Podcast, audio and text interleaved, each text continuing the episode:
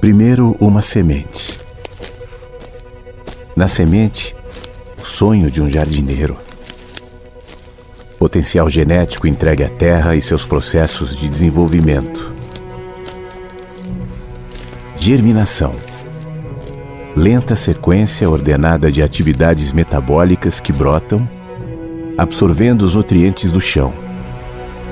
O alimento da luz, do sol, o oxigênio, a chuva, a vida.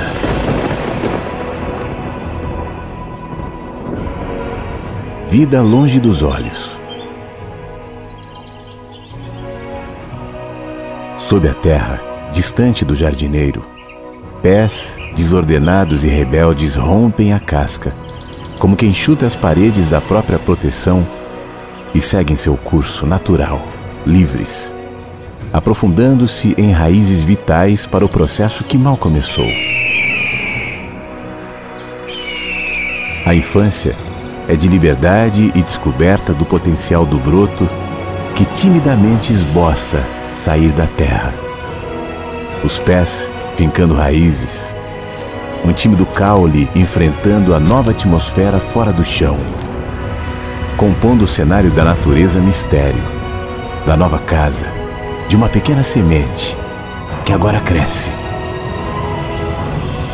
Meus pés fincados na terra-mãe me sustentam e absorvem o alimento necessário. Agradeço pelo sol, pela chuva, pelos pássaros que descansam em meus braços estendidos em todas as direções. Sou árvore, sou vida Sou a semente que se desenvolveu nos processos que me trouxeram até aqui. Árvore, casa, rica em frutos e grandiosidade. Árvore, semente, o sonho de um jardineiro. Inverso. A vida tem muitos sentidos.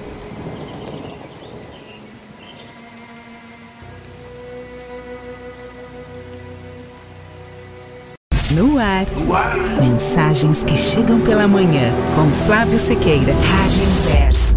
A vida tem muitos sentidos. Bom dia! Estamos de volta, dia 21 de agosto de 2023. Hoje é segunda-feira. Boa semana! Tá no ar mensagens que chegam pela manhã depois de uma semaninha de pausa, de viagem, de descanso. Estamos de volta aqui para a gente compartilhar pensamentos, compartilhar inspirações, inquietações também, por que não? Anseios, olhares, esperanças.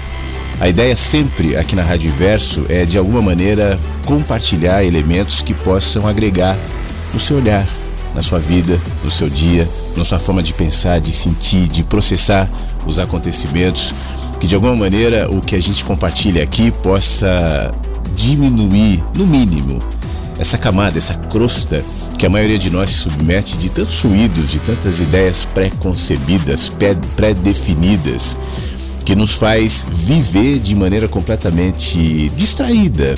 E às vezes é bom mesmo, né? Às vezes a gente precisa de viver distraído, distração, mas não para sempre.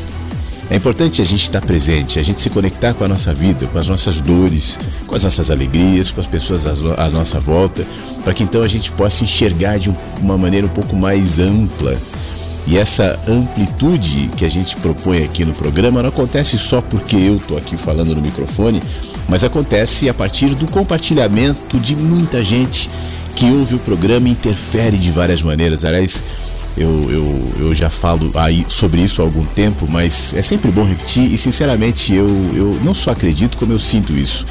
Eu acho que você que está ouvindo a rádio, seja você que está comigo ao vivo, nessa manhã de segunda-feira, ou você que está ouvindo depois no site da rádio, no Spotify, em alguma medida interfere também. Eu acho que o ser humano tem um conhecimento ainda muito restrito do próprio poder de, de conexão, de influência, de interferência, no bom sentido, que uns temos com os outros. De alguma maneira, nós todos estamos conectados, né? E a conexão que se coloca aqui pelo streaming é só um, um, um símbolo de algo que é mais amplo, que é mais profundo, que acontece de maneira até silenciosa entre todos os seres humanos. Então você que está ouvindo a rádio, pelo fato de estar tá dedicando alguma atenção, ouvindo, né? se você está aí ouvindo, prestando atenção, dedicando alguma atenção, sim, você interfere. É, a, recentemente celebrou-se muito um experimento é, de, de, da física quântica sobre o olhar que modifica o objeto, o olhar do observador. Eu penso que esse é somente um princípio de algo muito mais amplo. Que agora, nessa nossa física, que é muito é, prematura, muito inicial ainda, e eu falo isso né, na, na, na, certeza de que nos próximos anos a gente vai descobrir tantas coisas, né? E, então a gente está engatinhando, é como se falar de, de, de tecnologia, de medicina, de, de qualquer descoberta científica há 500 anos. Naquele tempo era maravilhoso. Hoje a gente olha né, até com um sentimento de, poxa, parece uma coisa infantil. Mas não era, era um processo até chegar nesse ponto onde nós estamos. Mas esse ponto onde nós estamos é um processo também até chegar nos próximos pontos, muito mais distantes e evoluídos. Então, nesse princípio, a gente reconhece que o olhar modifica o objeto. Mas o olhar, a audição, a atenção de maneira geral, não é só o olhar, é a atenção. Então, quando você está aqui, dedicando atenção, você modifica também a maneira como o programa é conduzido, como as coisas vão acontecendo no ar. E eu tento me manter sensível para essa alteração, para essa influência de quem está aí ouvindo. Vamos tentar fazer isso juntos aqui.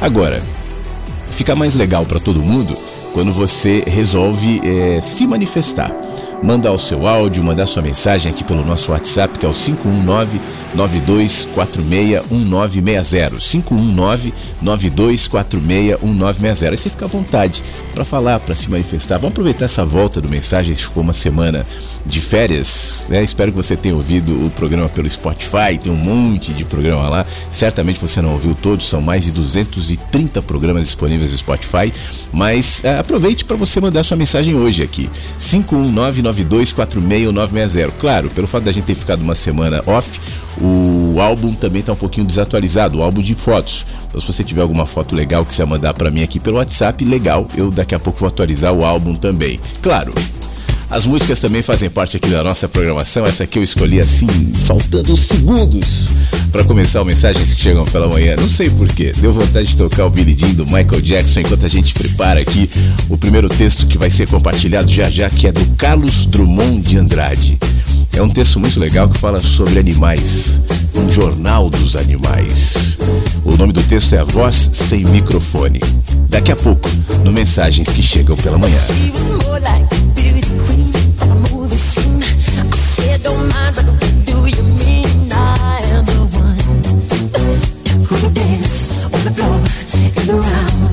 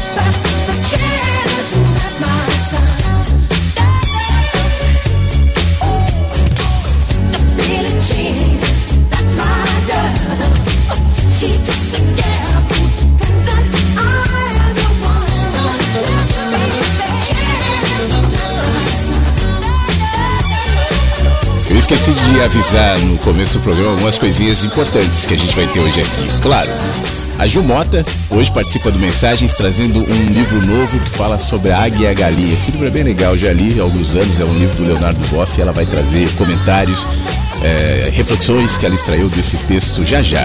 E também hoje eu separei uma, uma, um comentário, uma entrevista na realidade com Rubem Alves, onde ele fala sobre felicidade e alegria. Aliás, esse foi o tema também do Clube do Livro hoje de manhã do Mensagens Chegam pela Manhã, eu mandei um texto que fala sobre felicidade. O que é a felicidade no mundo de tanta estética? A felicidade se tornou algo estético, né? As redes sociais acabam valorizando muito isso.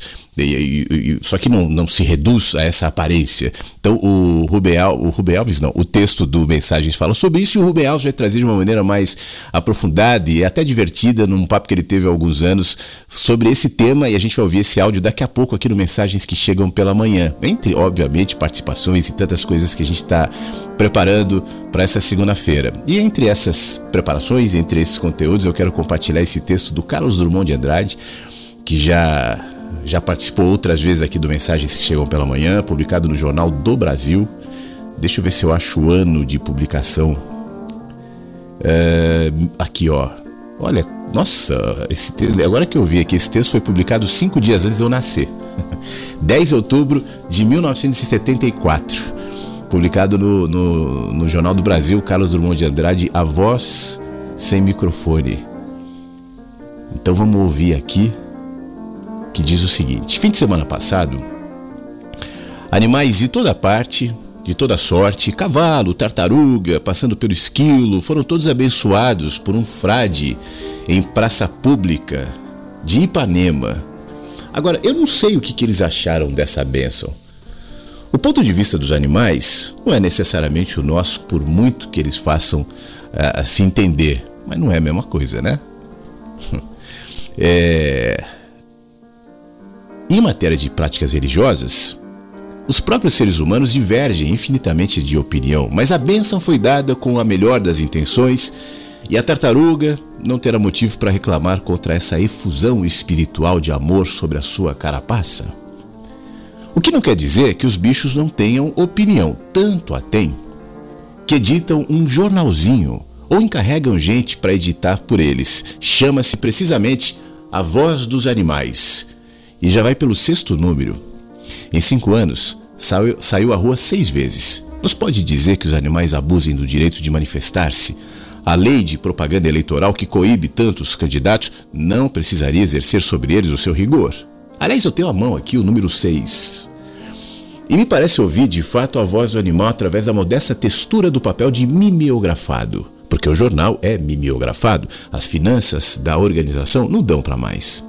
De qualquer modo, a voz, as vozes múltiplas e não raro pungentes dos chamados bichos, que é uma curiosa diferenciação nominal, pois cada um de nós não é também um bicho da terra tão pequeno. Pois é. Os signos linguísticos específicos de várias espécies irrompem do jornalzinho pobre e vêm nos cutucar o ouvido pouco afeito a linguagens não dicionarizadas. Precisamos falar, precisamos ser escutados, diz o vozeio humilde.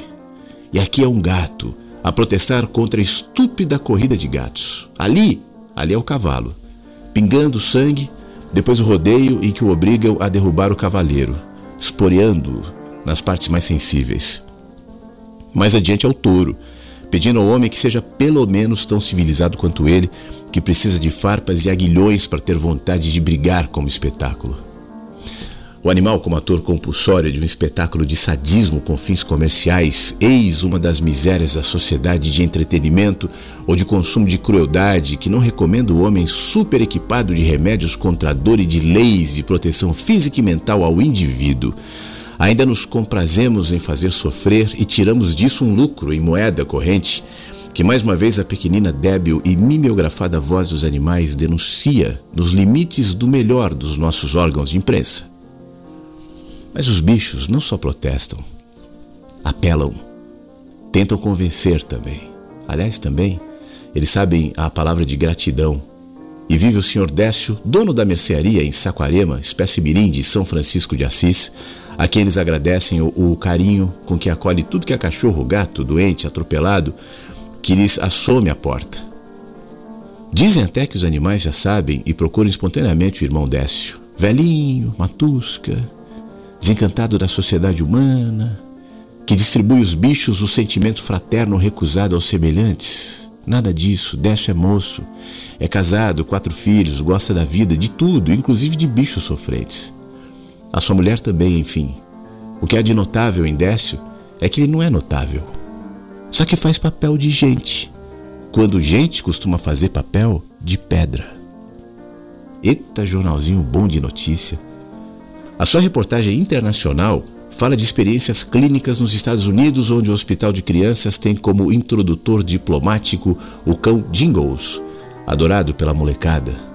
Lá, diz o professor Corson, da Universidade de Ohio, o cão é um coterapeuta de primeira, serve de ponte entre o esquizofrênico e o mundo, quando aquele se sente rejeitado. Mistérios da mente humana tornam-se menos turvos se a figura de um cachorrinho se interpõe, de rabinho abanando, a despertar interesse pela vida. Coisas. Aprendemos com os irracionais, por que não? A voz dos animais ensina e conforta o coração angustiado do homem. Bem-haja a Associação Protetora dos Animais, que nos faz ouvir essa voz ausente dos microfones. Carlos Drummond de Andrade.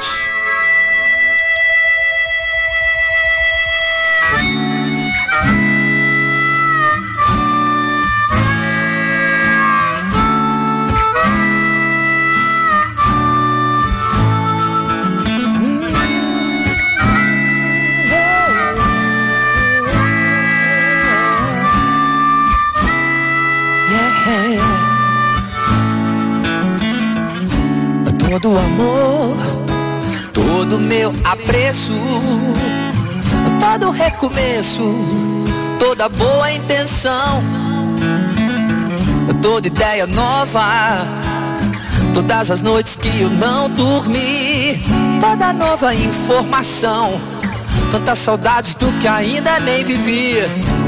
Vencer os contratempos, passar mais tempo juntos consciência e paciência, intensas modificações. E a mais completa certeza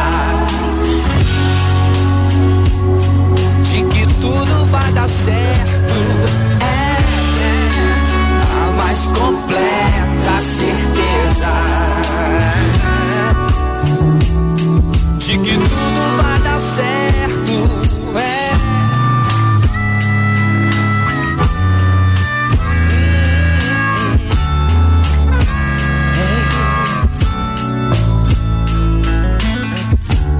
vem de longe, para quem faz rir, para quem está no centro das decisões, para quem espera e sempre alcança, para quem é sem terra, para quem tá sem tempo, para quem tá muito louco numa boa, pra toda essa nossa gente no sufoco, a mais completa certeza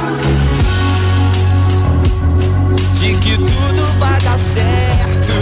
É, é a mais completa certeza de que tudo vai dar certo.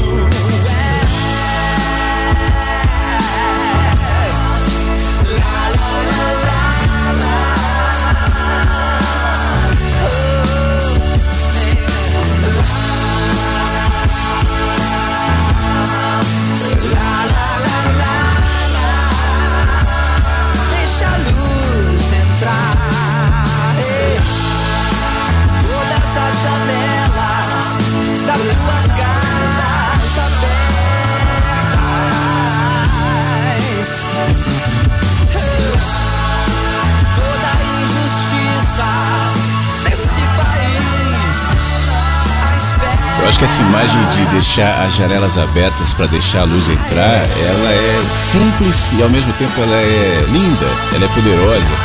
Porque isso não vale só para o ambiente físico onde a gente fica e às vezes muito fechado, janelas, portas, fica com um ar carregado, viciado, ruim de respirar, fica escuro. E quando esse ambiente está escuro, a gente não sabe onde é que está sujo, onde é que a gente tem que limpar. Qualquer barulhinho, mínimo que seja, se torna uma ameaça. Né? E o que a gente precisa muitas vezes é simplesmente o movimento de ir até a janela e abrir a janela e, como diz aqui o JQuest, deixar a luz entrar. É só isso. Isso vale para o quarto, isso vale para casa, isso vale para gente. A nossa mente tantas vezes blindada, o nosso espírito tantas vezes fechado a qualquer tipo de luz que possa entrar e nos mostrar eventualmente que tem coisas aqui dentro que precisam ser alteradas, que precisam ser limpadas ou limpas. A gente precisa disso, deixar o vento passar, deixar a luz entrar. E esse é o movimento cotidiano. Não é uma pílula, não é uma informação que instantaneamente vai fazer com que tudo se abre e se ilumine. Mas se todo dia a gente fizesse esse movimento de ir até a janela e deixar que a luz entre de manhã, que o sol brilhe de manhã, que o vento entre de manhã, então a gente aos pouquinhos vai perceber o efeito do ar e da luz que a gente simplesmente deixou entrar. A gente não produziu a luz dentro, não se trata de uma luz artificial, é só um movimento cotidiano de só deixar a luz entrar. Rádio Inverso. Inverso. A vida tem muitos sentidos. Bom dia, Flávio.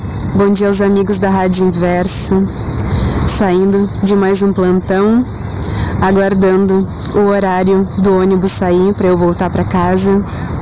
Feliz que o programa retornou ao vivo e, eu trouxe para compartilhar com vocês hoje uma história muito mais da Alessandra do que da própria maternidade. Eu tenho vivenciado nesses últimos tempos muitos desafios, muitas mudanças na minha vida pessoal e concomitante a isso, a, a saúde da minha mãe, eu sou filha única, a saúde da minha mãe tem a cada dia uh, se tornado mais frágil, uh, com complicações, debilitada, com movimentos já muito limitados, um diabetes descompensado, depressão. E, e ontem, quando eu vinha para o trabalho no ônibus, pensando na vida, eu, eu recebi uma mensagem do WhatsApp. E, e essa mensagem do WhatsApp veio de uma paciente chamada Larissa. E essa mensagem foi um agradecimento, porque a filha dela ontem, a bebezinha Ana, estava completando um ano de vida. E, e eu me lembro bem dessa paciente, de um ano atrás. Ela, essa bebezinha nasceu, a Ana, uh, com uma prematuridade extrema, 25 semanas. E claro, com, com muita, muito, muita dificuldade né, dessa bebê evoluir para um quadro positivo na UTI neonatal. E quando eu passei a visita nessa paciente, a Larissa, eu, eu conversei com ela e notei, claro, né, a tristeza, a, a preocupação dela e, e disse para ela assim, quem sabe, Larissa, você não vai no banco de leite uh, ordenhar o seu leite para poder ir para sua bebê na UTI. E ela me olhou e disse assim: será? Eu assim, claro. A gente tem que tem que confiar na vida, tem que ter fé. A bebê está fazendo a parte dela lá na UTI, mas tem como você ajudar ela muito mais oferecendo seu leite. E ela foi, né, para resumir um pouco a história, ela foi, coletou o leite, o leite foi imediatamente para bebê. Ela desceu da UTI no Natal muito emocionada, me abraçou. E, e ontem eu recebi essa mensagem dela, que eu compartilho com vocês, eu mandei ali pro Flávio. E a foto da bebê também, ela me autorizou a compartilhar essa foto. E, e essa mensagem ontem à tarde, nesse momento da minha vida tão sensível, chegou como um presente, chegou como um carinho e eu recebi como uma flor da vida. Foi assim que eu senti ontem. Eu recebi essa mensagem como uma flor que a vida estava me oferecendo. Uma flor de uma semente que eu semeei há um ano atrás. E, e com certeza chegou para me trazer e renovar a fé e as esperanças em dias melhores e como um toque da vida dizendo que mesmo que tenha tantas tantas situações, tantos desafios, tantos problemas, ainda a vida está aqui oferecendo pequenas alegrias. E, e eu senti de compartilhar uh, essa história com vocês e, e, venho também oferecer essa flor a, a você, Flávio, e a todos os amigos da rádio que essa flor chegue nessa segunda-feira como, como um presente e como um bálsamo e que faça bem. É isso. Muito obrigada e um lindo dia a todos. Muito obrigado, Alessandra. A foto e, e, a mensagem que ela acabou de comentar já estão, as duas fotos ali disponíveis, a foto da Larissa, né? E da mensagem disponíveis no álbum da rádio. Enquanto você falava sobre os desafios da sua mãe, da sua vida, e eu sei que muitas vezes quando a gente passa por desafios, a impressão que temos é que as cortinas são fechadas, as luzes apagadas, que o ar para é que tudo fica sem sentido, sem saída. E nesse momento, e eu acho que o que você fala ilustra muito bem, é fundamental que a gente não perca a capacidade de enxergar as pontuações cotidianas da vida, nos lembrando que não é bem assim. É, as mensagens que chegam pela manhã, como eu costumo dizer, né? Há sempre pontuações de amor, pontuações de, de esperança que a vida traz sempre. A questão é, eu tenho capacidade para perceber? Tem vezes que não, e eu acho que na maioria das vezes a gente está tão ocupado com as nossas dores, com os nossos pensamentos, com as nossas distrações, enfim que a gente perde essa sensibilidade. E isso é o mais complicado, é perder essa capacidade de enxergar. Eu acho que é isso que vai gerando nas pessoas tantas vezes um ceticismo exagerado, um, um, uma amargura, um ressentimento, uma sensação de que eu sou vítima da vida quando na realidade a vida muitas vezes pega pesado com a gente. Mas esse pegar pesado com a gente também é oportunidade, não porque o, a dificuldade necessariamente estraga uma lição embutida nela. Eu, pessoalmente, não acredito em karmas, em coisas do tipo, mas eu acredito na capacidade que cada ser humano tem de, diante de uma experiência dolorida, como a que você descreve, poder significá-las de alguma maneira. E esse significado, mesmo no meio da dor, mesmo no meio de dias longos,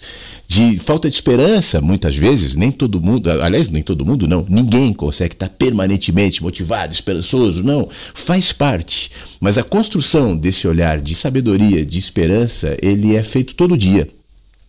A partir dessa capacidade que você descreve, por exemplo, dessa mensagem que você recebeu indo para o seu trabalho, uma mensagem, como você mesma disse, que você semeou há um ano no, no seu trabalho, no cuidado que você teve com a pequena Larissa, que já está lá no nosso álbum, e que daqui a pouco voltou para você. Né? E, e, e num momento importante, no momento em que você precisava desse carinho, desse abraço, dessa mensagem, te lembrando isso. Uh, as, as coisas são difíceis, a vida tem seus desafios. Às vezes a gente olha para os desafios, parecem muros intransponíveis, longos, que a gente nunca vai conseguir superá-los. Mas aí eu me distraio um pouquinho dessa angústia. E aí eu percebo que ali naquele muro há espaços para eu passar. Há belezas no muro também, que naquele asfalto tem flores saindo, que naquele céu carregado tem beleza e tem chuva que vai trazer vida para a natureza, para a terra e vai proporcionar a saúde de todos. Naquilo que eu chamo de feio, de mal, de dor, de difícil, de complicado, naquilo que às vezes a vida inteira a gente evitou é, é, experimentar. E com razão, ninguém quer e ninguém busca o dia difícil, o dia de dor, sem dúvida alguma. Mas mesmo nesses dias, há pontuações como essa que você descreve, e essa é uma delas. Outras certamente acontecerão hoje, muitas, amanhã também e depois de amanhã também, ainda que o choro é, prevaleça, ainda que a dor esteja ali é, quase como uma companhia constante. Mas lembrando que há saída sim, que há saída sim. E se eu escolho, enquanto passo pela dificuldade, para onde eu vou olhar?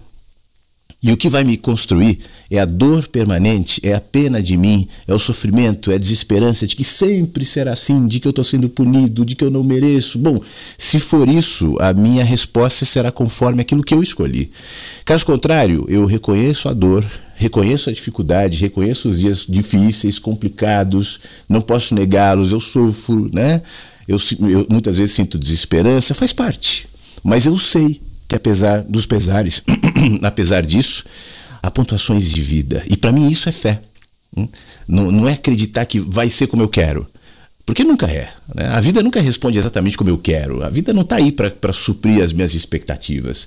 Aliás, imagina se a vida tivesse aí para suprir a expectativa de cada um. Como é que é ser o mundo? Né? Como é que é ser... Aliás, como é que seríamos nós? Que tipo de serzinhos mimados seremos nós. A gente está aqui para aprender, para crescer, para melhorar, para evoluir, para se superar, para deixar para as próximas gerações, para contribuir de alguma maneira com a humanidade com sabedoria. Então, que escolhemos o olhar e que estejamos atentos a essas pontuações de amor, de, de generosidade que a vida sempre traz. Tá bom, Alessandra? Que esse momento complicado passe e que enquanto não passa você tenha serenidade, você tenha sabedoria para vivê-lo um dia de cada vez. Um dia de cada vez. E aí, quando menos você esperar, ele passou. E quando passar, e lá adiante, você será mais sábia, mais pacificada, por que não? Mais generosa, mais é, grata com a vida. Fique bem. Bom dia, Flávio. Bom dia, Inversos. Feliz segunda-feira, hein? Forte abraço a todos. É o Anderson por São Carlos. Muito obrigado, Anderson. Feliz segunda-feira. Eu tava com saudade de ouvir as vozes aqui nessa volta do Mensagens que Chegam pela Manhã. Boa semana, boa segunda para você também, Anderson. Bom dia, Flávio. Bom dia, Inversos. Saudades de vocês também. Que bom que você voltou. Que bom que hoje vamos nos encontrar aqui no Mensagens. Uh, semana passada eu também, digamos assim, que tirei umas férias da cidade, de novo fui lá para o sítio na casa da minha mãe e aproveitei para me desconectar dos sons da cidade. Lá tem muito pássaro, lá tem muito verde, muita árvore e especialmente nesse final de semana é, tinha muito vento por conta da chuva que veio, então ventava muito e se ouvia perfeitamente os barulhos das folhas batendo, o barulho da chuva que vinha de longe, a chuva que caía no telhado, se ouvia perfeitamente.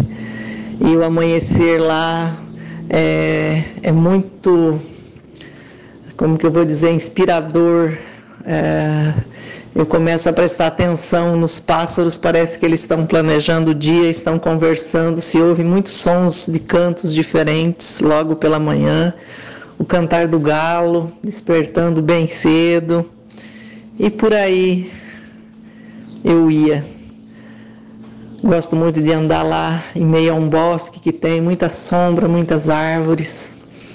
E percebi também assim, andando por lá, algumas coisas assim que estavam jogadas, digamos assim, nos pés das árvores que o meu pai deixou e que aí me veio um pensamento assim que, por exemplo, os garrafões de vinho, ele gostava muito de tomar vinho, virados de boca para baixo, encostados num, num pé de árvore, lá vários assim já enterrados, a boca empoeirados, com muitas folhas em cima e me veio assim um pensamento que ele nunca imaginava que seria a última vez, né, que ele estaria pegando naqueles garrafões e colocando ali, quem sabe, planejando um outro fim para eles, né, mas que estavam lá e que ficaram ali ajeitados daquela forma por ele e que ainda continuavam ali, né? E me vieram muitas recordações do meu pai, como sempre, quando eu vou lá, parece que eu me reencontro com ele. É o melhor lugar que que de reencontro com o meu pai, que me faz muito bem. Mas agora eu já estou aqui, já voltei, já ouvi, já estou aqui ouvindo essa música que tocou na entrada do programa do Michael Jackson, já dancei um pouquinho, enrolando meus docinhos. E hoje meu filho vem almoçar aqui em casa com a minha nora. Vamos ficar juntos o dia todo. É, meu marido feliz porque eu voltei, com saudade de mim, com saudade da, do feijão com arroz quentinho. Ai, muito bom também, muito bom. Estou bem contente. E uma boa semana aí para todo mundo, uma energia muito boa para todos e que seja uma semana iluminada e muito com muitas passagens boas, com muita luz para todo mundo. Beijão para todos vocês. Muito obrigado, Maristela. Para você também. Aliás, a Maristela ilustra, né, aquilo que eu estava falando agora há pouco com a Alessandra sobre as pontuações de generosidade, de amor espalhadas no caminho. Você descreveu a situação do seu pai, os vinhos que ele gostava de tomar, a maneira como ele manteve os, as, os garrafões arrumados, né? Isso pode ser uma bobagem para quem olha, mas isso ficou registrado em você como componente daquilo que você é.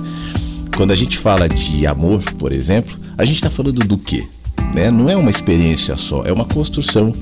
E uma construção que inclui, por exemplo, esse, essa imagem, essa cena, né? esse contexto que você guarda em você que naquele tempo talvez nem imaginaria que anos depois isso estaria em você, reverberando como expressão de amor, de generosidade, como você disse. Meu pai nem sabia que seria a última vez, talvez, e, e ajeitou aqueles garrafões de vinho da maneira dele e tal, e ficaram ali para sempre, quase como um lembrete, quase como um revival daquela cena, daquela, daquele, é, daquele momento, né? Daquela expressão de amor, enfim, ilustrada ali pelo seu pai. Quantas cotidianamente a gente se expõe, como a, a, a, conversávamos agora com a Alessandra, como você agora é, nos ilustra, e a gente passa assim, com pressa, a gente passa distraído. Por isso, que bom. Tomara que esses áudios e essas mensagens que a gente está trazendo aqui hoje lembrem as pessoas do que realmente importa, né? E é isso realmente o que importa. Muito obrigado, Maristela. Quero agradecer também a Ivoneide, que está nos ouvindo em São Luís do Maranhão, a Lucy, que está nos ouvindo no Rio. Ela mandou fotos de azaleia. Vou colocar já já no álbum. Aliás, já tem as Alessandra, já já as azaleias da Lucy vão pro álbum da Rádio Inverso. Quero agradecer a Nina também nos ouvindo. Que saudades, bom retorno. Vamos que vamos nessa jornada da vida. Beijos a todos. Para você também, Nina. Obrigado, Ivanel, também nos ouvindo no Rio. Daqui a pouco a gente vai é, ouvir mais áudios. Tem mais áudios chegando aqui pelo 51992469960, mas agora eu quero compartilhar a Ju Mota, que traz a, a abertura aqui de um livro.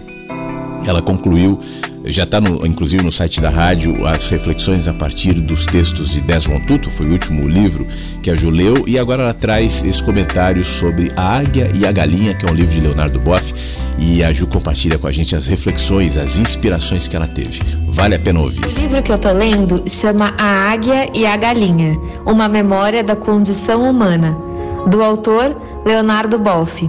E aqui tudo vira reflexão. A história de uma águia que, ainda filhote, foi encontrada por um camponês que a levou para criar em um galinheiro. Retirada de seu ambiente, ela desde sua infância não sabia que era uma águia. E durante seu desenvolvimento, os seus comportamentos refletiram isso. Ela foi criada com galinhas e, ao conviver com galinhas, se comportava como uma galinha. Abre aspas.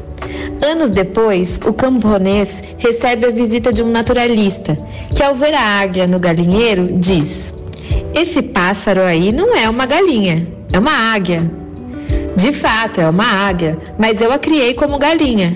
Ela não é mais águia, é uma galinha como as outras, diz o camponês. Não, retrucou o naturalista.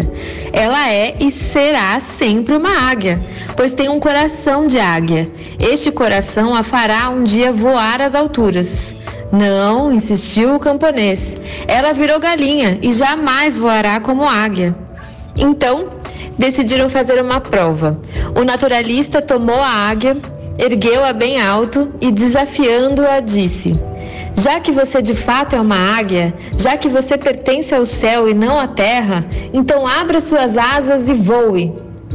A águia ficou sentada sob o braço do, estendido do naturalista, olhava distraidamente ao redor, viu as galinhas lá embaixo ciscando grãos e pulou para junto delas. O camponês comentou: Eu lhe disse, ela virou uma simples galinha. Não, tornou a insistir, o naturalista. Ela é uma águia e uma águia sempre será uma águia. Vamos experimentar novamente amanhã. E isso se repetiu por muitos dias. Foram muitas e muitas tentativas. Abre aspas de novo. No dia seguinte, o naturalista e o camponês levantaram bem cedo. Pegaram a águia, levaram-na para o alto de uma montanha. O sol estava nascendo e dourava os picos das montanhas. O naturalista ergueu a águia para o alto e ordenou-lhe: Águia, já que você é uma águia, já que você pertence ao céu e não à terra, abre suas asas e voe. A águia olhou ao redor. Tremia, como se experimentasse nova vida, mas não voou. Então, o naturalista segurou-a firmemente, bem na direção do sol, de sorte que seus olhos pudessem se encher de claridade e ganhar as dimensões do vasto horizonte.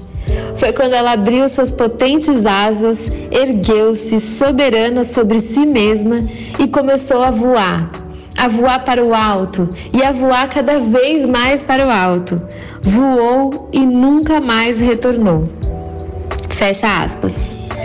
A fábula, a águia e a galinha, é uma metáfora da condição humana. Todas as experiências que temos na vida, elas vão sendo internalizadas, elas ficam guardadinhas no nosso inconsciente. Principalmente as experiências da primeira infância, né? Os nossos comportamentos de hoje expressam essas experiências inconscientes. Por exemplo, uma criança que sofreu alguma rejeição quando era pequena. Quando adulta, ela pode ter sérias questões de autoestima e de insegurança nas relações atuais dela. A águia aprendeu a ser galinha, agir como galinha, ter os limites de uma galinha, enquanto podia voar alto e ir para além do galinheiro. Todas as pessoas têm a dimensão galinha, que é essa inserção nas limitações do mundo concreto, e também a dimensão águia, que são os sonhos e a vontade de ir além. Da mesma forma, tentam nos colocar em nos moldar, nos colocar em caixinhas, né, que por vezes são muito limitadoras. E por causa dessas caixinhas que somos colocados, essas crenças que vão nos pintando, nós mesmos nos impedimos de alçar voo. A gente mesmo se limita. Ansiamos por mudanças, mas os nossos olhos ficam fixos no passado, no presente, no, em quem está ao nosso redor e a gente trava, a gente fica no mesmo lugar, travado. É muito natural ter insegurança. O nosso passado é uma área segura que a gente já conhece muito bem. Na minha história, o naturalista que me ajuda a alçar voo é a minha terapeuta. Mudanças exigem muito autoconhecimento. E se conhecer não é fácil, é muito dolorido. Cavar fundo a nossa alma e reconhecer essas coisas que estão internalizadas desde muito tempo dentro da gente, a gente nem imagina, mas são as coisas que fazem a gente agir como a gente age.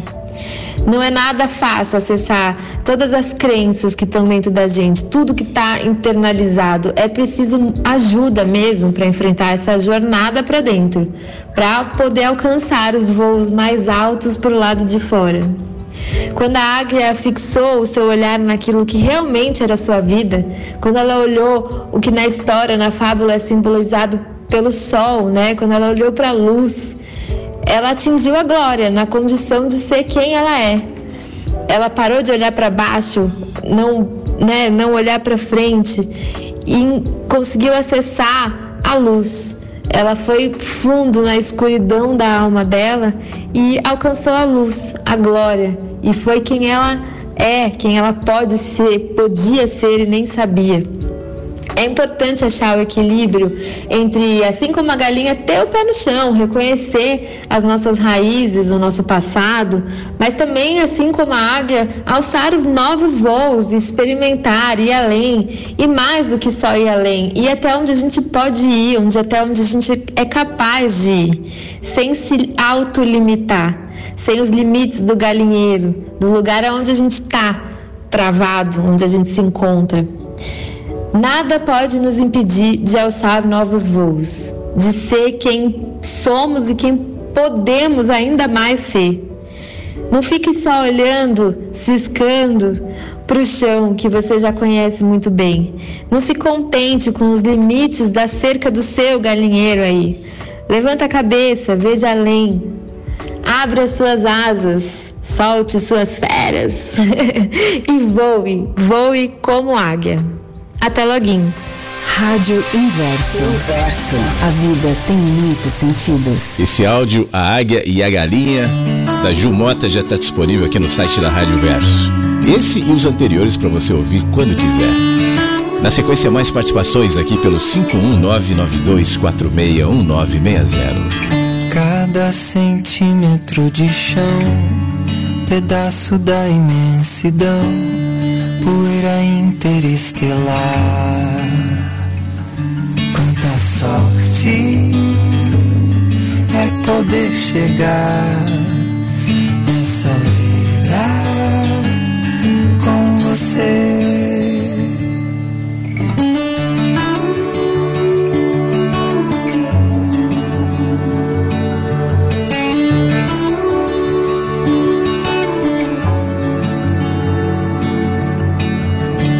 Todo caminho trilha um sol dentro do olhar de cada um. Se conhecer pra se gostar,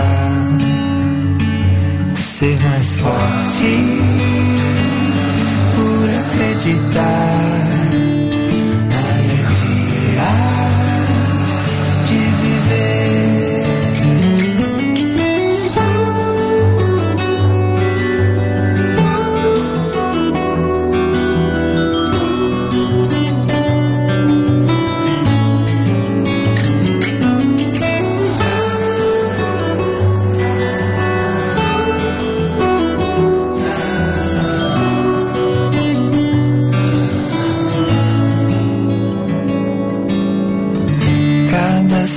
suspiro é gratidão de ver entrelaçar as mãos que juntas podem muito mais.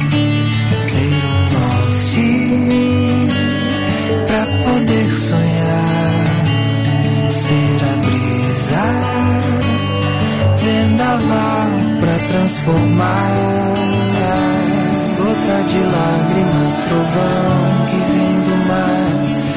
revolução e a chance pra recomeçar. Quero a sorte de reaprender essa vida, ser a chuva que quer chover.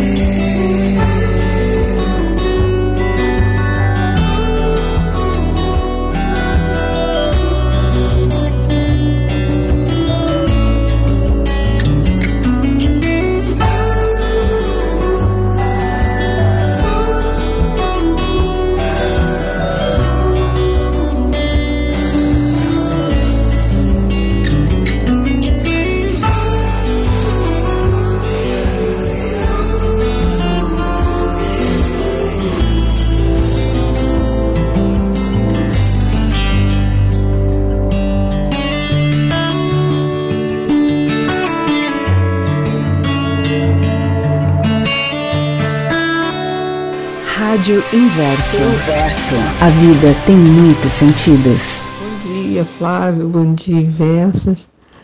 Esse texto que você acabou de ler aí do Carlos Dumont me remeteu a uns dias atrás é, sobre uma propaganda que eu assisti falando sobre rodeio.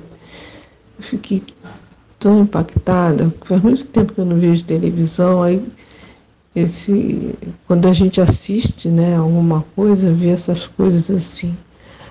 Um festival de, de gente, de comércio, ganhando em cima do sofrimento do, dos animais, eu fico, eu fico impactada. Isso me, me deixa meio chocada, sabe? Como pode existir rodeio, diversão em cima do sofrimento. Eu isso me choca. me choca mesmo. E outras coisas, né? Mas é isso. Bom dia para todos, todos os inversos. Estou amando o Clube do Livro. Não interajo muito, mas fico vendo aí o bate-papo do pessoal. Estou amando, viu? Bom dia para todos. Aqui o céu tá azulzinho. Parece que vai fazer um calorzinho. E boa semana para todos. Boa-vinda. Muito obrigado, Telma. Tá nos ouvindo no Rio. Sobre seu comentário, Telma, é, é um absurdo mesmo. Né, que a gente, não só que as pessoas aproveitem para explorar os animais dessa maneira, como gente se divirta com isso, pague por isso, promova esse tipo de ação, é, como se fosse inconsequente. Eu sempre lembro da frase do Da Vinci que dizia mais ou menos o seguinte: quando os seres humanos descobrirem de fato que são os animais, o crime contra os animais será um crime contra a humanidade. E eu não estou falando só dos animais que se parecem em alguma medida com a gente, que a gente entende a linguagem, o cachorro, o gato, ou o, os animais mamíferos, né, que são mais parecidos com a gente, mas todos.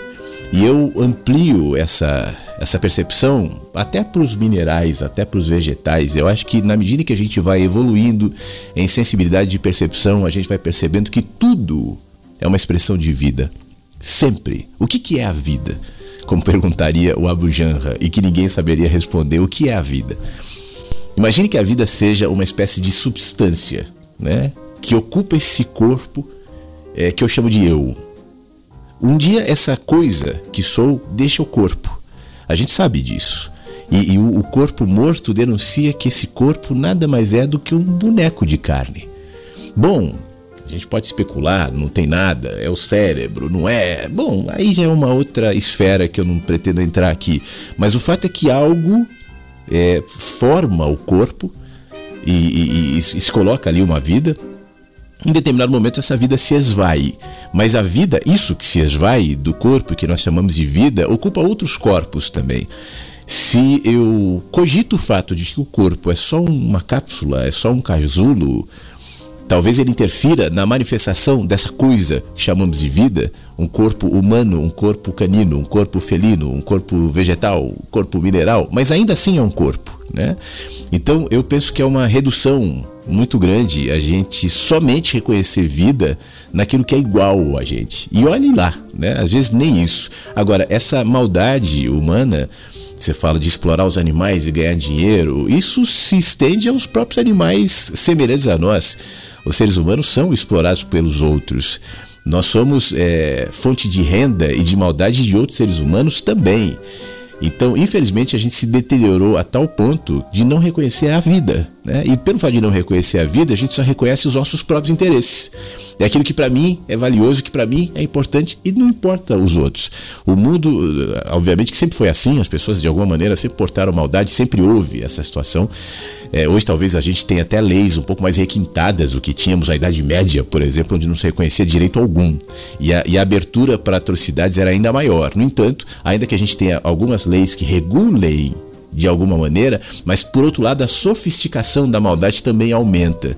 Então que cada um cuide de si próprio e mantenha esse olhar de vida, né, Telma?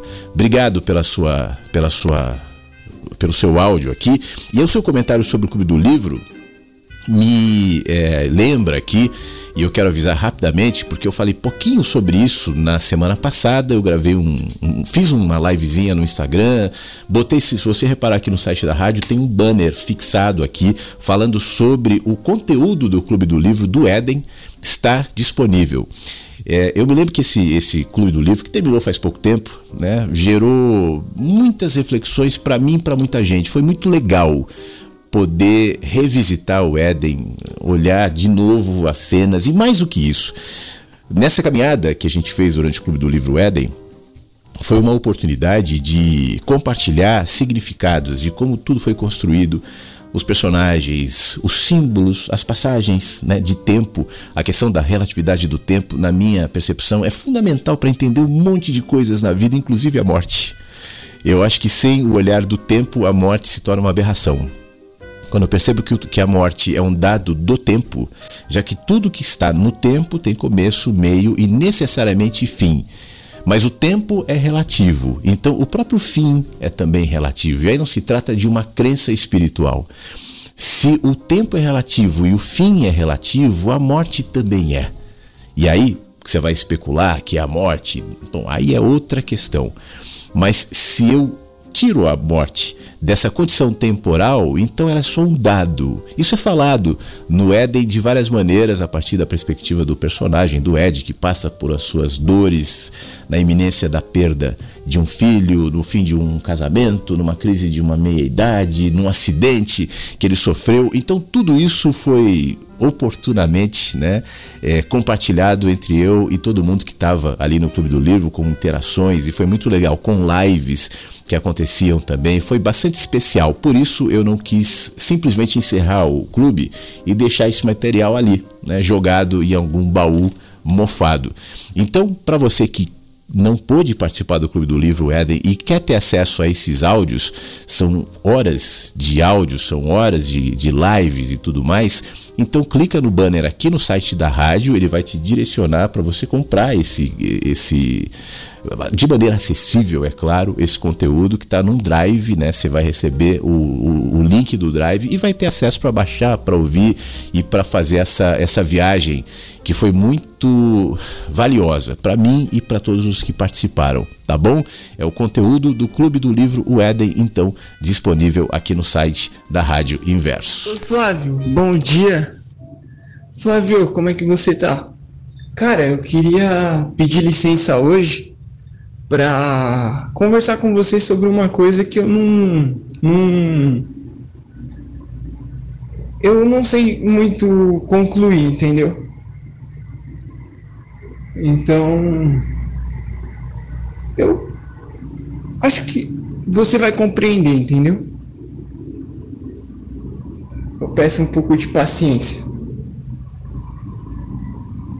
É, cara, eu, é, eu tava conversando com uma amiga muito querida sobre a efemeridade da vida, né, cara? Que isso aqui vai chegar ao fim e tudo mais mas não puramente intelectual, mas porque eu tava sentindo um pouco disso, sabe? E ela, muito sábia, disse para mim que, por mais triste que seja, é graças a já que, é graças à vida chegar a um fim, é graças às coisas, às nossas relações, às nossas amizades, a esse momento, a esse tempo, chegar um fim que a gente valoriza. É... E cara, eu tava vendo que o Krishnamurti tem razão. Que não, não tem como segurar, não tem como agarrar as coisas, não tem como possuir, não tem como prender. Isso aqui vai, vai passar e vai embora. E não tem nada que eu possa fazer, entendeu? E aí eu tava percebendo, cara,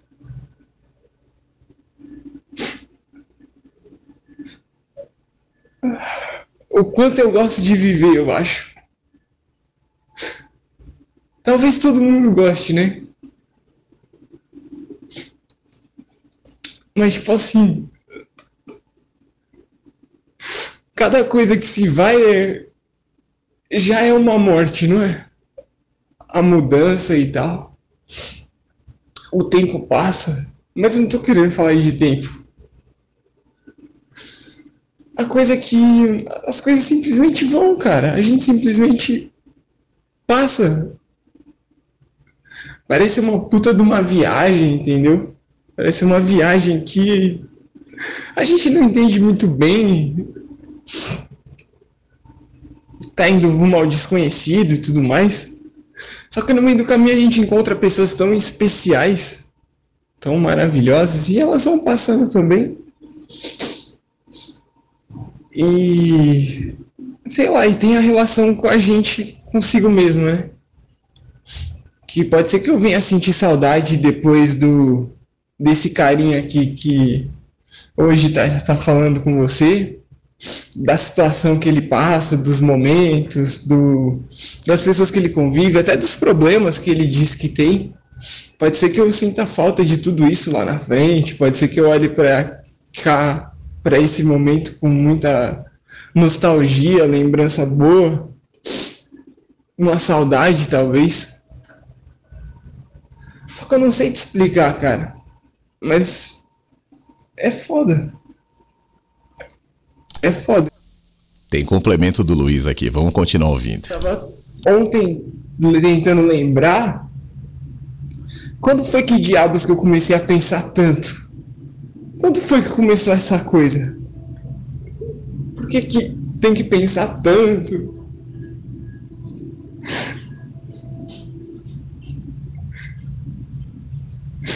Que, precisa de resposta, cara? Pra que, que eu preciso saber as coisas?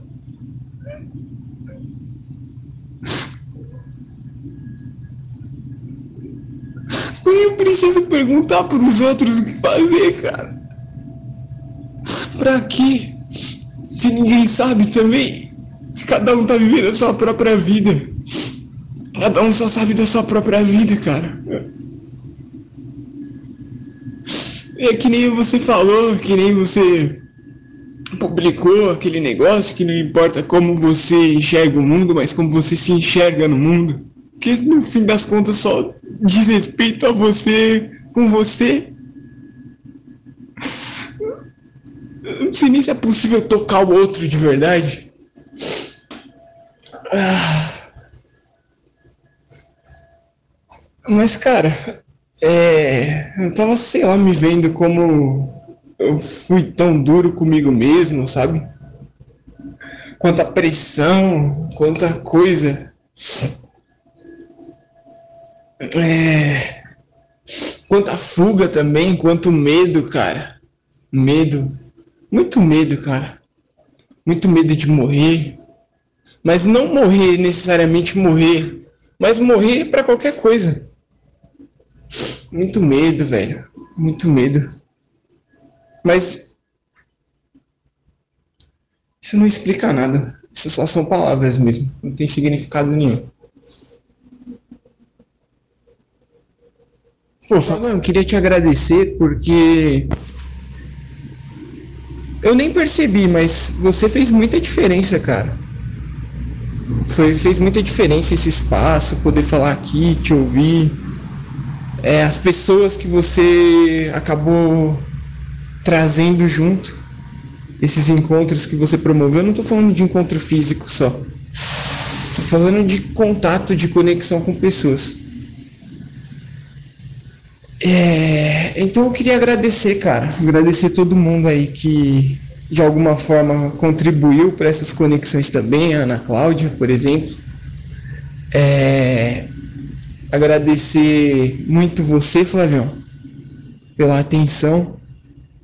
Agradecer pra caramba a Letícia, gente boa demais.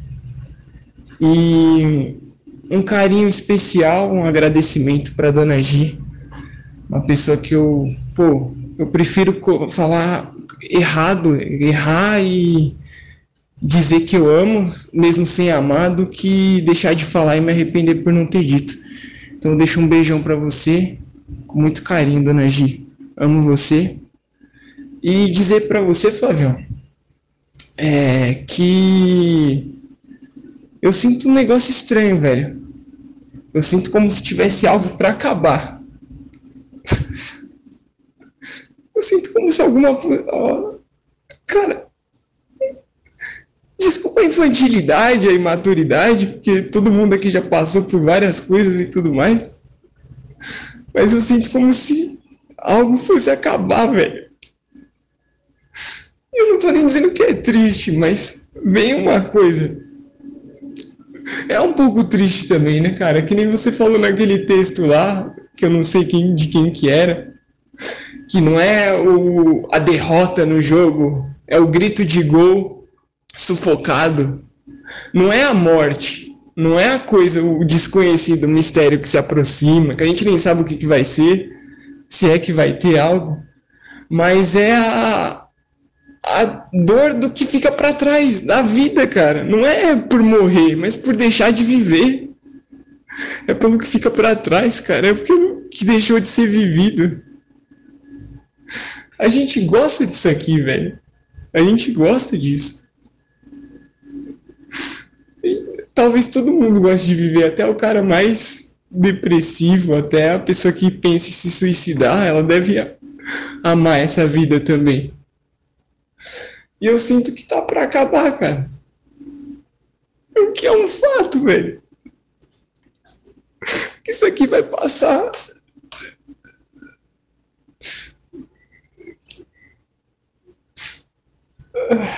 Não sei mais o que te dizer, não, Flávio. Agora é com você. Um abraço. Ô Luiz, um abraço, meu querido. Um abraço todos, de todos nós aqui em você. Fique bem, né? Tomara que esse abraço te conforte em alguma maneira. E você tá vivendo, cara, é só isso. é a vida, é só isso. Você diz que tá, você tem, você tem o sentimento de que as coisas vão acabar. Elas acabam, sim. Todos os dias, Luiz. É, você lembra do Luizinho? Luizinho com 5 anos? Luizinho de ontem? Pois é, acabou. Acabou. Mas quando as coisas acabam, elas dão lugar a novas coisas. Sempre, sempre. Todos os que você já foi e que hoje moram aí em você, eles não terminaram, né? É engraçado que eu estava falando agora há pouco, antes de colocar o seu áudio, eu não tinha ouvido o seu áudio, como eu não ouço os áudios antes de colocar no ar, e eu não sabia que você estava tratando sobre esse assunto. E é engraçado que eu já fiz uma introdução. Você falou, eu não quero falar sobre o tempo, mas é sobre o tempo sim. A experiência da morte é uma experiência do tempo, só do tempo. Não é uma experiência absoluta. O tempo é relativo. Tudo que está no tempo tem começo, tem meio e tem fim. E que bom! Porque por alguma razão isso nos mantém sensíveis. Como você agora descreveu, eu sinto que um dia vai acabar, eu sinto que vai acabar. E por isso mesmo você comentou, eu gosto de viver, por isso mesmo eu valorizo a vida, por isso mesmo eu quero ser grato a fulano, fulana, fulana, fulana, porque eu sinto que vai acabar. E o sentimento de que eu vou me faz estar. E enquanto eu estou, eu valorizo. Aquelas pessoas, por exemplo, que não têm a menor noção, não, não param para pensar nesse dado do tempo, que é o fim, se esquecem que um dia deixarão de ser. Você deixa de ser criança, você deixa de ser adolescente, você deixa de ser jovem, você vai deixando de ser. Todo, todo dia é uma despedida daquele que naquele momento eu fui, e essa é uma microexperiência da morte.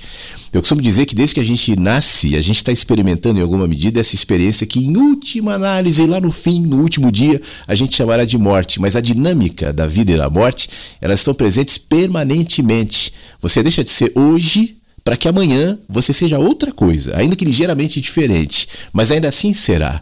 E por alguma razão, essa experiência que nós chamamos de morte está instalada dentro da gente, semelhante à história do abismo que o Rubem Alves descreve. A gente produz as nossas artes, nossa eh, intelectualidade, nossa, nossa teoria, nossa ciência, nossa teologia, tal, mas o abismo continua lá.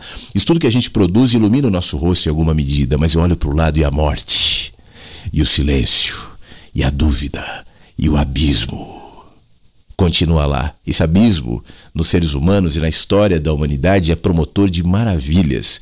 E também, obviamente, de dores e também de uma série de outras situações que não são tão boas, mas aí depende do meu olhar.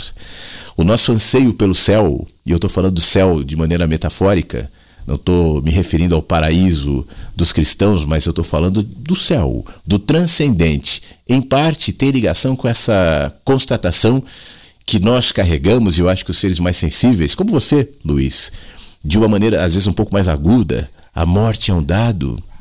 Isso nos mantém mais, de maneira até é, interessante, mais conectados com o momento. Eu vou valorizar a vida. Eu já contei aqui na rádio, Luiz, eu acho que você já deve ter ouvido, mas acho que cabe falar de novo sobre a, essa, essa, constatação que você está tendo, que você tem, enfim, e que te faz se emocionar, Eu já tive, e, aliás, a vida inteira, né? O que, me, o que muitas vezes me norteia na vida é justamente essa percepção. E é a primeira vez que eu me lembro de ter pensado nisso, eu era uma criancinha, eu estava no prédio onde a gente morava, subindo a escada da, da, da parte de, da, das, da cozinha ali para os quartos tal. E enquanto eu subia a escada, cada degrau me representou um pouquinho a menos a minha vida. E ali me veio uma constatação da morte. Eu devia ter uns quatro anos. Poxa vida, eu vou acabar e esse acabar não representou para mim um pensamento fúnebre. Eu nem tinha consciência do que de fato era acabar. Eu tinha acabado de chegar. Há quatro anos eu estava, mais ou menos, eu estava aqui, né, nesse corpo. Eu, eu era o Flávio. Um dia eu vou acabar. E essa constatação de que um dia eu vou acabar, ô Luiz, me norteia e me norteou até hoje, de tal maneira de, de que quase tudo que eu faço, aqui na rádio é um exemplo disso, tem essa conotação já que todos nós somos perecíveis, finitos, hoje estamos e amanhã não mais, como dizia o Saramago, então deixa eu fazer coisas que são maiores do que eu.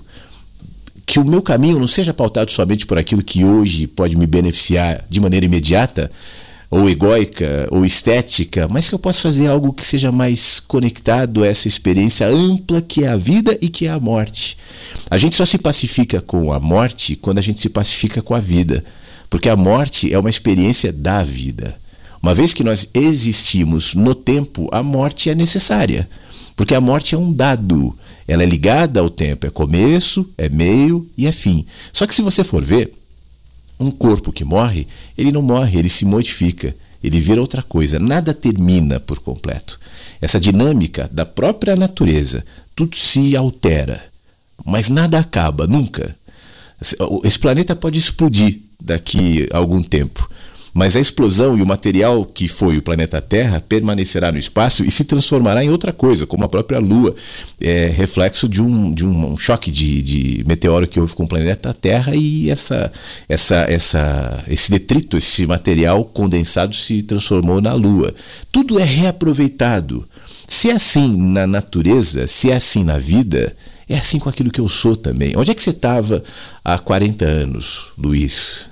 Que, que era você há 40 anos? Você sofria? Você tinha desejos? Você pensava o quê há 40 anos? Você pode dizer, eu não existia. Isso leva você a algum sofrimento? Isso leva você a algum. Era um trauma? Não. Né? Então, o que eu poderia te dizer, só vivo hoje. Porque na medida em que você se pacifica com hoje e com agora, e valorizando, sabendo que esse agora um dia terminará, que essas experiências um dia terminarão, naturalmente você se pacificará com a morte. Você fala sobre por que, que eu tenho que saber, por que, que eu tenho que pensar, por que, que eu tenho que pensar. O pensamento é valioso, o pensamento é importante, mas há, certos, há certas dimensões, há certas informações que a gente não sacia com o pensamento. É por isso que a religião tenta explicar a morte há milênios todas as religiões de diversas maneiras e nenhuma sacia. Os membros de religiões continuam buscando, continuam inquietos, continuam sofrendo, porque tentam resolver uma questão através de uma ideia, de uma crença, de um pensamento. Você vai para o céu, você vai para o paraíso, você vai para não sei aonde, você vai reencarnar, você vai. Isso vai gerando angústia, porque a morte não se resolve com o pensamento. Você sabe como se resolve essa questão da morte? Vivendo. Morte e vida são expressões de uma coisa só. E se você valorizar o dia chamado hoje, sabendo que essa é a sua vida agora, e amanhã será outra vida, você morrerá para hoje, renascerá para amanhã, morrerá amanhã, renascerá para depois de amanhã, então essa dimensão que é a vida se acomodará em você, trazendo em relação à morte paz. A questão é, não vai lá para frente. A morte, o fim, não tem fim, não tem fim. Só viva o presente, só viva o agora, porque uma vez que isso aconteça, você se pacificará com a morte. A morte é só um dado, repito, conectado à experiência da vida. Eu só, me, eu só me pacifico com a morte quando eu me pacifico com a vida. Agora, se a minha concentração for na morte, aí é, é, eu, eu me desconectarei do viver hoje e então ela virará uma angústia. Aquete-se, meu amigo. Tudo acaba assim. Mas tudo que acaba dá espaço a, a, a outros começos, dá espaço a outras coisas. E prepare-se para as novas coisas que a própria vida, que o próprio dia de amanhã trará para você. E uma vez que seja assim, você vai se pacificar. Tá bom, ô Luiz? Um abraço, meu amigo. Fique bem. Obrigado, Cristiano. Tá ouvindo a rádio? Possamos abrir espaço em nós para a luz entrar. Às vezes não é de pôr a luz, né? Mas é de tirar, que possamos tirar os excessos e pesos e ficar mais leves. Ótima semana, muito obrigado, meu amigo. Concordo contigo. Aliás, eu acho que é quase sempre isso. Não é aquilo que eu adiciono, não é aquilo que eu coloco a mais. É a minha capacidade de tirar realmente os excessos e caminhar com leveza. Obrigado, tá, Cristiano? O que a gente precisa já tá aqui. Jussara nos ouvindo também aqui em Santa Catarina, um sol maravilhoso. Espero que todos estejam bem. Ótimo retorno. Muito obrigado, ô Jussara. Aproveite o sol. Obrigado, Annelise, está nos ouvindo também. Ótima semana. Foto de artesanato que eu fiz inspirada no Aquetice. Poxa vida, que legal. Deixa eu baixar agora. Um gatinho, um pássaro em cima. Que bonito, Annelise. Eu vou colocar agora aqui no álbum, porque quem está nos ouvindo já pode ver também, não fica só eu vendo aqui. Pronto, já está no álbum da rádio. Aqui na página inicial, se você for ver ali em cima, tem a opção de álbuns. Clica lá, aí você vai ver álbuns da rádio inverso. Só estou botando a, legenda aqui. E aí vai ter não só essa, né? Uh, a foto também que a Alessandra mandou, da Larissa, tá lá. Eu preciso colocar mais fotos. Teve da Zalé aqui, da Lucy também. Tem fotos chegando. O Beto, nosso querido Beto, hoje o Beto não mandou áudio, mas mandou uma foto que eu ainda não coloquei, mas vou colocar também. De um gatinho fugindo, fugindo do Duque, o cachorro dele. É, Jane, bom dia. Passando para desejar ótima semana, deixar meu carinho, mesmo quietinha, sempre presente. Bem-vindo de volta ao Flávio. Obrigado, Jane. Obrigado pela sua mensagem. Fique bem. Erasmo também, obrigado, Erasmo. Ele pede uma música. Erasmo, eu não sei se eu vou conseguir tocar a música porque eu vou colocar o áudio que eu prometi do Rubem Alves falando sobre felicidade e alegrias. Então, se eu tocar a música, não vai dar tempo. Mas se der, eu incluirei, tá bom? De qualquer maneira, muito obrigado por pedir música e por estar aqui. O Erasmo. E obrigado também a Danila que nos manda uma mensagem de texto dizendo o seguinte: Eu senti saudades do Mensagens que chegam pela manhã ao vivo. A sua voz, palavras sensatas que nos faz acordar e abrir cortinas de nossa existência é refresco para me fazer refletir sobre o quanto eu sou dependente do olhar alheio para me afirmar. E por conta disso, acabo enclausurada nas minhas expectativas e nas expectativas dos outros em relação a mim é que as cortinas permitam que o sol penetre as janelas de cada um dos nossos amigos inversos, mesmo que sejam pelas pequenas fissuras que o tempo desenha na madeira. E ela complementa dizendo: a mensagem da Telma foi um desabafo, e eu compactuo com a mesma mensagem dela, especialmente a sua, Flávio, que foi abrangente e nos remete a entender o quanto os nossos semelhantes são cruéis. E isso foi demonstrado ao longo da história, onde a avareza humana vai além da nossa compreensão. Para dar o exemplo, por exemplo, do Hitler, ela fala, né, e tantos outros que entraram em seitas, religiões até mesmo na política para fins que são injustificáveis. O ser humano que se diz capaz de pensar e tanto se gaba de sua racionalidade se torna feroz e brutalmente agressor da sua espécie. É de todos os demais seres vivos, sejam humanos, animais, aves ou natureza. Obrigado, Danila. Isso, inclusive, para complementar aqui, essa é a minha crítica quando a gente discute demais teorias políticas e econômicas, achando que isso tirando uma e colocando outra, ou religiões tirando uma e colocando outra, o mundo melhorará. Né? Nós só não vivemos um, um mundo de prosperidade, de equanimidade, de justiça, porque a gente não implementou determinado pensamento, quando na realidade não se trata disso. Né? Todas as ideias, todos os pensamentos, por melhores e mais desenvolvidos que sejam, religiões e tudo mais, será processada por nós, seres humanos ambivalentes, corações tantas vezes maus, que gostam né, de ver o outro sofrer, que tem sede de controle, de poder. E esse coração distorce qualquer boa ideia. Eu vou te dar um bom exemplo, o próprio cristianismo. Né? Se você for ver na, na base ali do cristianismo é uma mensagem de simplicidade, é uma mensagem de, de justiça, de, de comunidade, enfim. Ao mesmo tempo, o que, que virou? Você vê os impérios aí, vê os, os magnatas cristãos, né? os donos das religiões, estou falando dos donos das religiões. Corações maus, né? posturas más. Por quê? É o cristianismo? Não. Isso vale para tudo, para outras religiões e para outras situações. Enquanto a gente não olhar para o ser humano e não abrir a janela, como o Cristiano falava agora há pouco, deixar com que o nosso coração se ilumine, se pacifique, a gente vai deturpar qualquer boa intenção, qualquer bom sistema político, econômico ou religioso. Então que curemos a nós mesmos antes de qualquer coisa. Obrigado, Danila, mais uma vez. Vamos ouvir o Rubem Alves, então? Ele traz essa mensagem que eu separei para hoje, é uma entrevista que fala sobre a felicidade e as alegrias. Eu acho bastante pertinente para esse tempo de felicidades estéticas, né, de alegrias superficiais. Presta atenção, eu acho que vai te fazer bem. Essa questão da felicidade, hein? A gente vive atrás dela, né? Deixa eu te contar uma coisa. Eu não acredito em felicidade. Felicidade é uma coisa muito grande, muito comprida. Você acredita em momentos de felicidade? Eu acredito em momentos.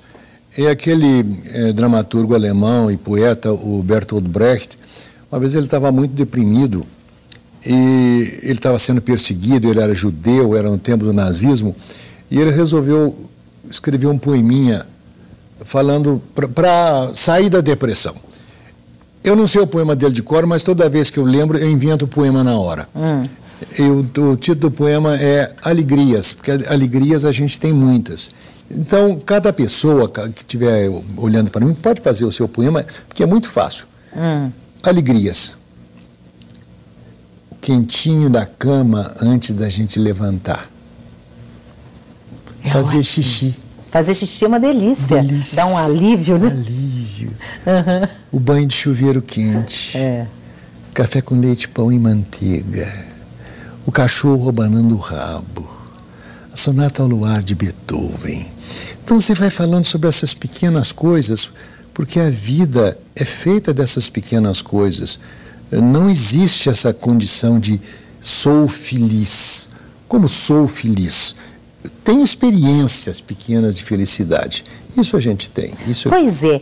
É, é, você, é, é alguns momentos, quando você está vivendo, vivenciando esses momentos alegres, mesmo que sejam coisas muito simples e que a gente imagina que qualquer ser humano teria acesso, você para para pensar, por exemplo, às vezes quando você está tomando aquele banho quentinho, isso eu não sei porque eu penso, eu estou lembrando hoje na hora do almoço. Aí eu mesmo fiz meu almoço, eu almocei, eu estava com fome e a comida estava uma delícia. Aí eu comi, sabe aquela coisa que você falou de comer e sentir, mas ao mesmo tempo, eu não sei se é bom, se é ruim, não sei. Mas passinho, meu Deus do céu, eu queria que todo mundo tivesse acesso a esse momento que eu estou vivendo, a esse prato de comida delicioso e que está matando a fome, mas está dando prazer. Não é só matar a fome, não é aquela coisa, sabe, mecânica.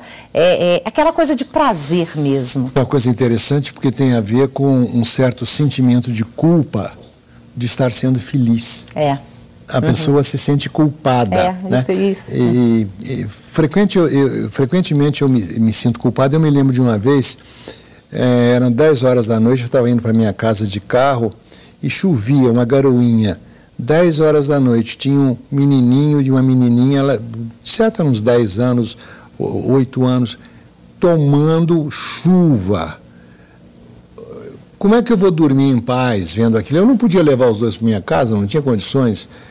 É, mas então já, já atrapalha tudo, né? Porque existe tanto sofrimento. Então é uma certa um negócio contraditório. É, não, eu fiquei pensando, será que eu estou culpada? Não, mas eu mereço Sim. também. É uma, miss. A gente escuta, sabe o que, que, é. Mas não é questão de merecer.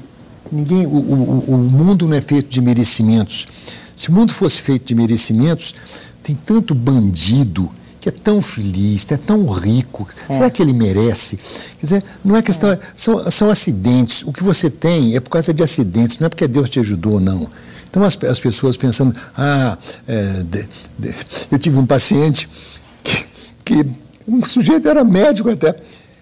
Ele um dia chegou bravo no consultório porque tinha dado uma batida no carro dele e ele disse: Mas eu faço tudo do jeito que Deus quer ele achou que Deus é uma espécie de seguro contra acidente. Você está uhum. fazendo as coisas que Deus quer, então nada de errado vai acontecer com você. Que coisa absolutamente maravilhosa.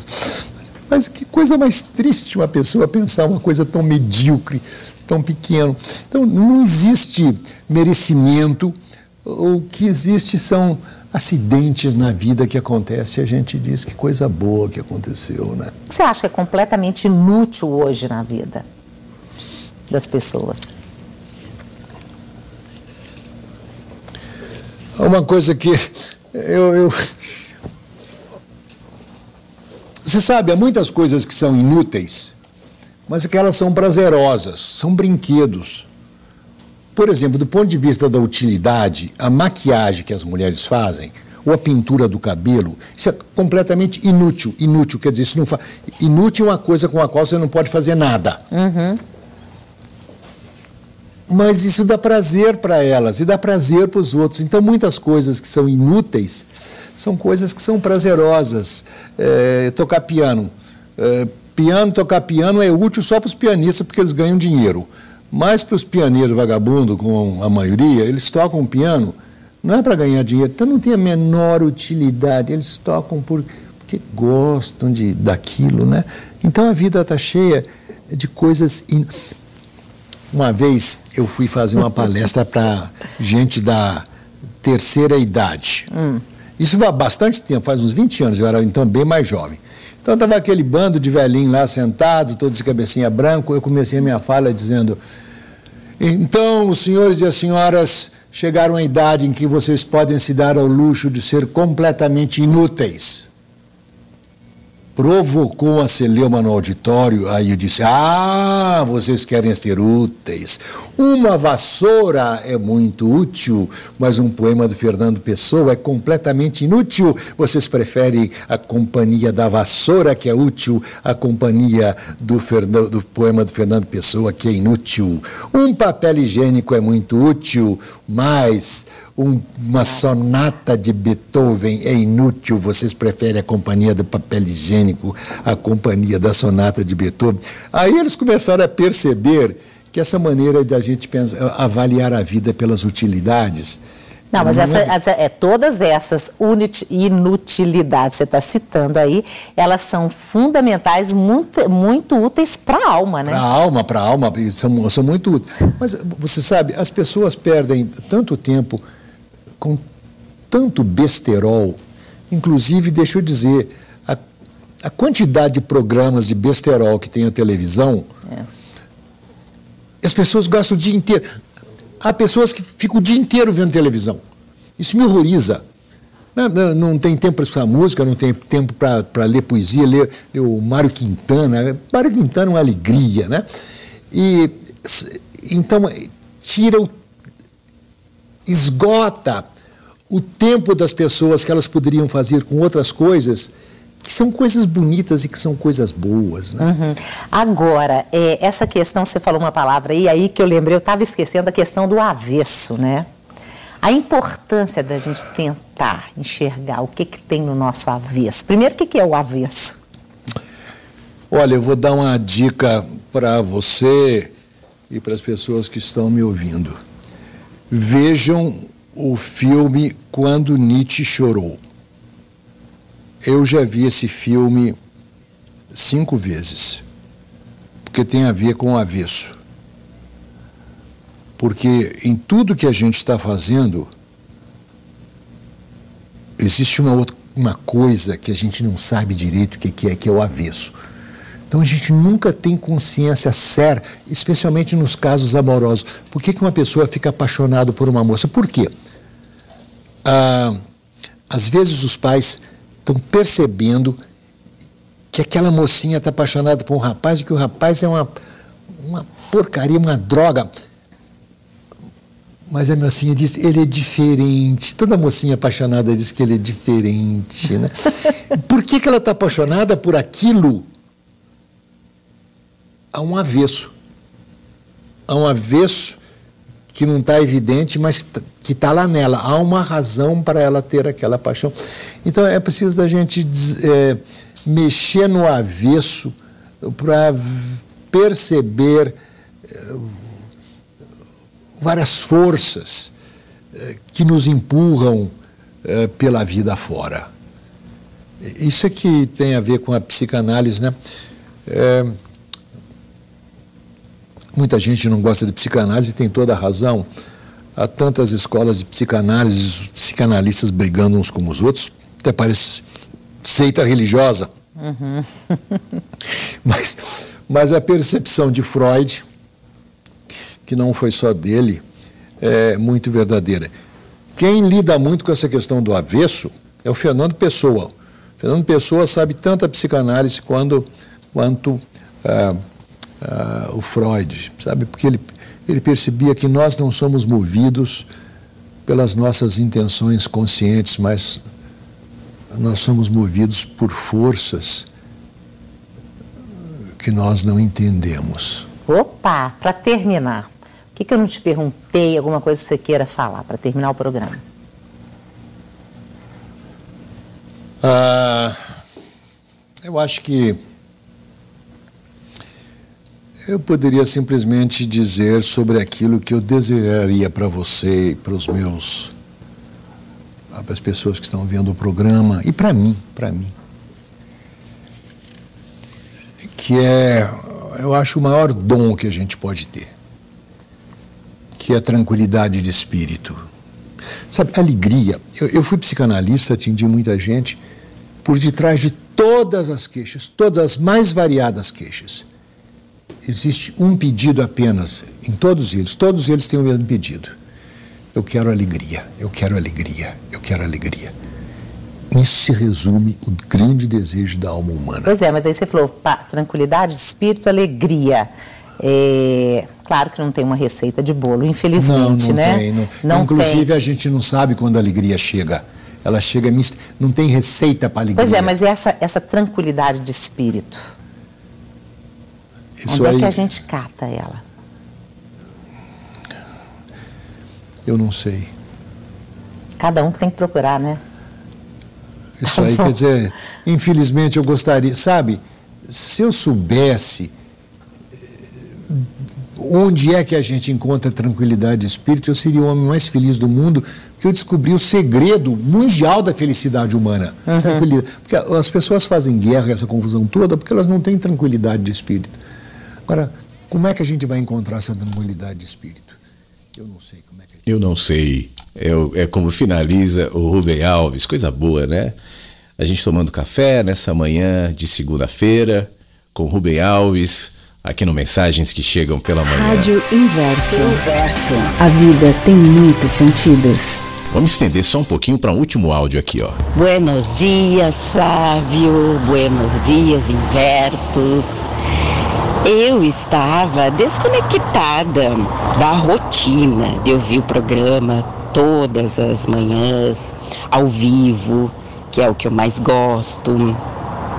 Estava ouvindo algumas reprises, reprises não, né? Gravações. Gravações, mas com pouca frequência. E hoje eu senti vontade de ouvir. E a primeira voz que eu ouvi foi do Anderson.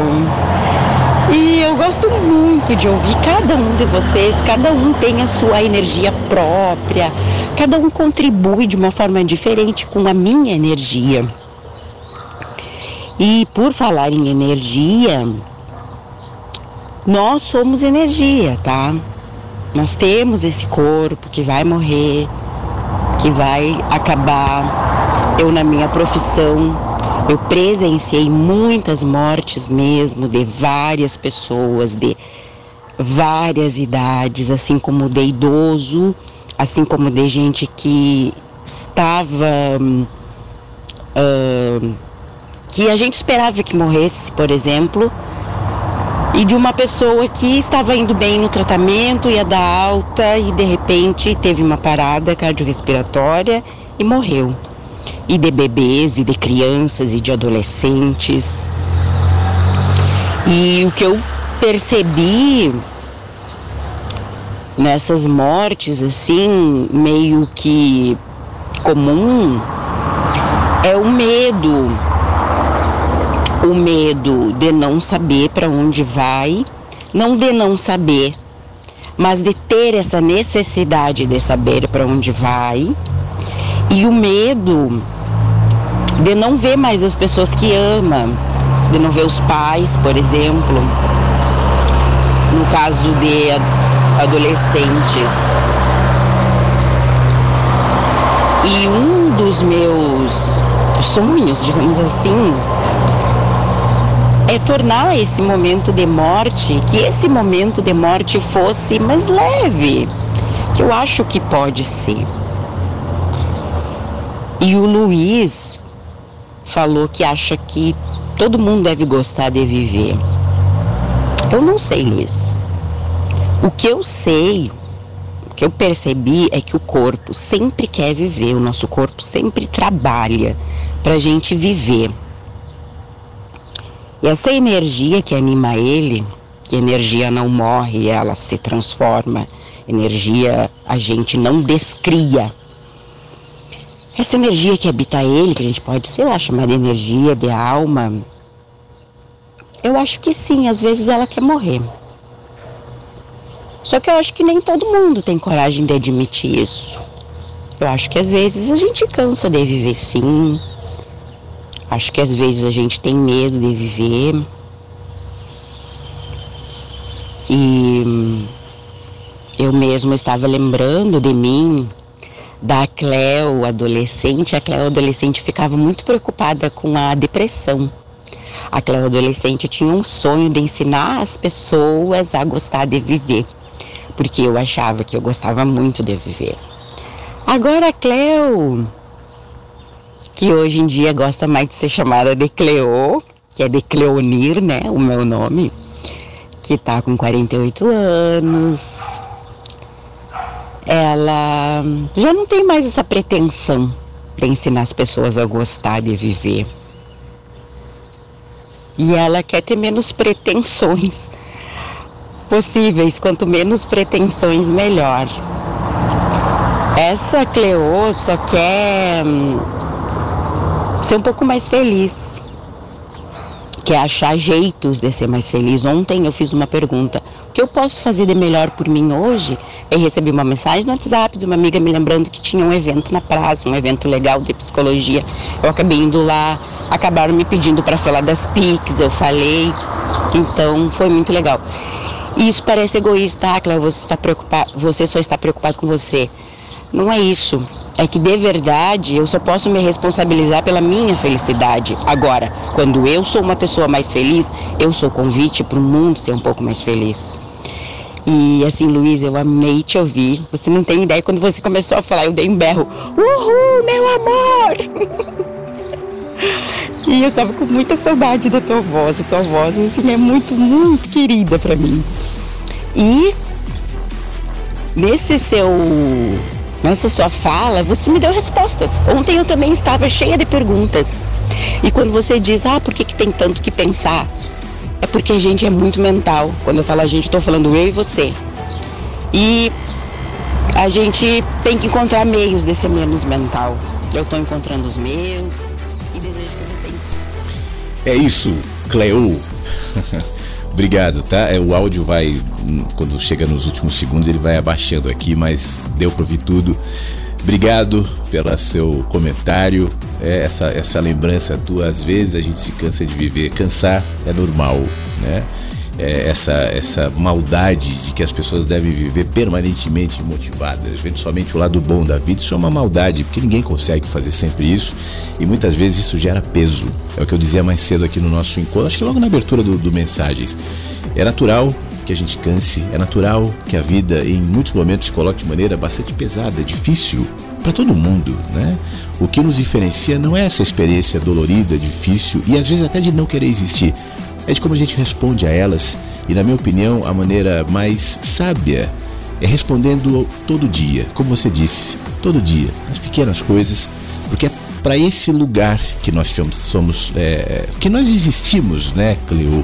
Nós não, não, não, somos é, seres absolutos, então viver deslocados no tempo, angustiados por um futuro que a gente não sabe nem o que é, só nos descaracteriza dessa condição natural de existir no agora, de existir no hoje, com suas dores, com seus desafios, com suas dificuldades, mas também, como mais cedo a Alessandra trouxe aqui, compartilhando um momento difícil da vida dela, mas lembrando, ela dizia: Eu tô sofrendo, minha mãe tá doente, momento difícil, mas eu estava no ônibus e eu recebi um carinho da vida, que veio em forma de uma mensagem de uma paciente que, inclusive, está no nosso álbum aqui da rádio. Mas é isso, no agora eu encontro a porção que eu preciso para viver hoje, não para viver a vida inteira, para viver hoje, enquanto hoje existir. Muito obrigado, Cléo. Obrigado a todos, obrigado Luiz, obrigado Alessandra, obrigado a todo mundo, né, que mandou áudio, que participou. A gente esticou um pouquinho mais no mensagens de hoje, que eu não quis deixar nenhuma mensagem de fora. É, quis trazer o Rubem Alves também, espero que tenha feito bem a você. A Ju Mota, inclusive o áudio da Ju falando sobre a galinha e o águia, águia a galinha, tá no site da rádio agora. É, deixa eu pegar o nome certinho aqui do, do livro. Águia a Galinha, do Leonardo Boff. Está disponível para você ouvir aqui no site da Rádio Inverso. E o programa sobe já já para o site também, para o Spotify. Obrigado por essa companhia na volta do Mensagens depois de uma semana é, parado. Né? Amanhã a gente está de volta a partir das 8 da manhã em mais um, um encontro pelo rádio. Espero que você venha e a gente compartilha mais inspirações, mais ideias, mais olhares, tantos olhares que cada um de nós tem em relação à vida. Um beijo para você, boa segunda-feira e até amanhã. Fique bem. Mensagens que chegam pela manhã com Flávio Sequeira, Rádio Inverso.